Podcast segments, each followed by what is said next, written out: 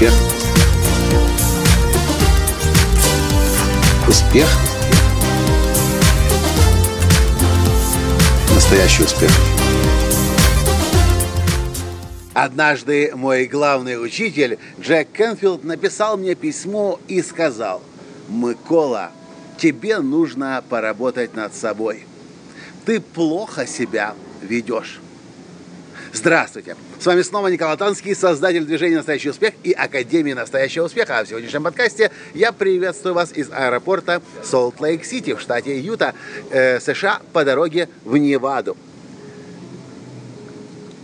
Это письмо Джека Кенфилда не могло меня не разозлить.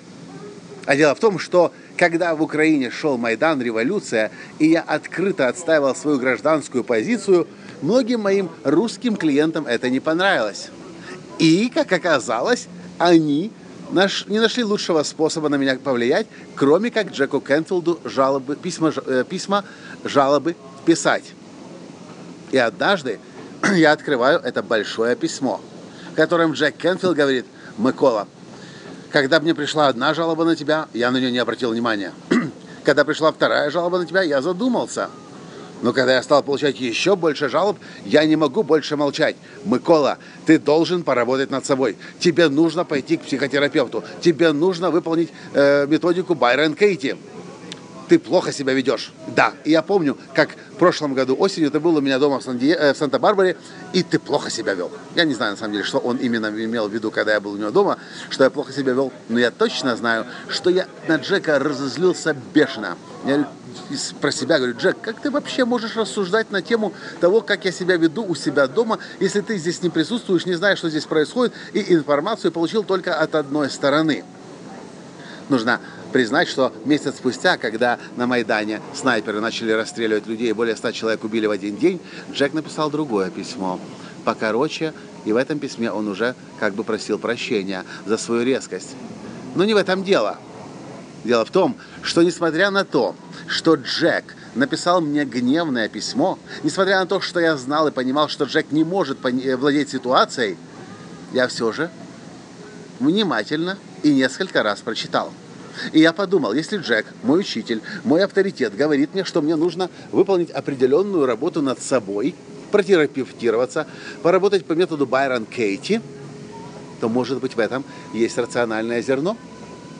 Может быть, я что-то сейчас еще не знаю, не понимаю и не вижу, а со стороны, тем более более умному, более успешному, более авторитетному человеку и более взрослому человеку намного лучше виднее. И знаете что? Несколько месяцев спустя я снова вернулся к теме Байрон Кейти. А сейчас в моем календаре запланировано три недели летом в горах в Швейцарии вместе с Байрон Кейти.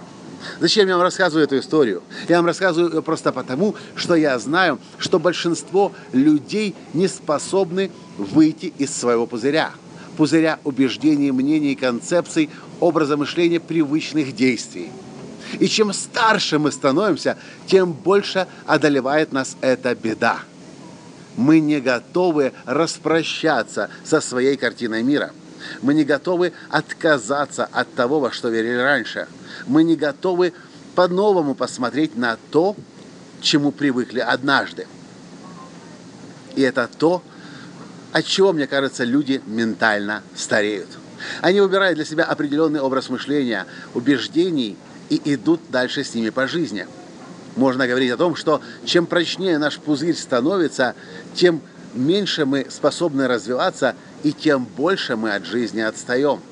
И неудивительно, что когда вы общаетесь с более взрослыми людьми, людьми э, пожилого возраста, вы удивляетесь, ну как же так, почему ты не понимаешь, бабушка, мама там или еще кто-то, это же ведь очевидно, нужно сейчас делать в интернете это, нужно пользоваться компьютером, технологиями современными или еще чем-то а они не понимают. Почему? Потому что их пузырь уже превратился из стеклянного пузыря, который раньше легко было разбить, уже за бетонный пузырь.